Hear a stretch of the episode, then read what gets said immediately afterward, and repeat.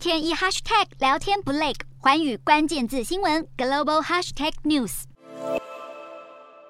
俄罗斯攻打乌克兰进入第七个月，过去曾经长期担任英国广播公司 BBC 驻俄国和驻美记者的肖特指出，当俄国在欧洲挑战美国主导的安全秩序之际，中国也在亚洲挑战美国。过去三十年来支配世界的后冷战秩序正在走向终结。中共解放军先前在台湾周遭大规模军演，被华府视为企图片面改变现状。日本大阪学院大学国际法教授曾山泉表示，如果中国对台湾周边的公海或者专属经济区进行实质封锁，反而会赋予台湾在国际法上的国家或者交战团体地位。因为如果是在内战的情况下，对公海或专属经济区的外国船只实施封锁，属于违法行为。至于俄国总统普丁，曾经撰写过普丁和毛泽东等领导人传记的肖特指出，普丁对乌克兰异常执迷，他也想要证明北大西洋公约组织无力阻止他。在这个过程中，如果能在俄军占领的地区消灭乌国文化，就是额外益处。除此之外，普丁依旧痴迷于追求俄罗斯的帝国梦。俄军目前占领乌克兰五分之一土地，乌军反攻也有斩获，战事陷入僵局。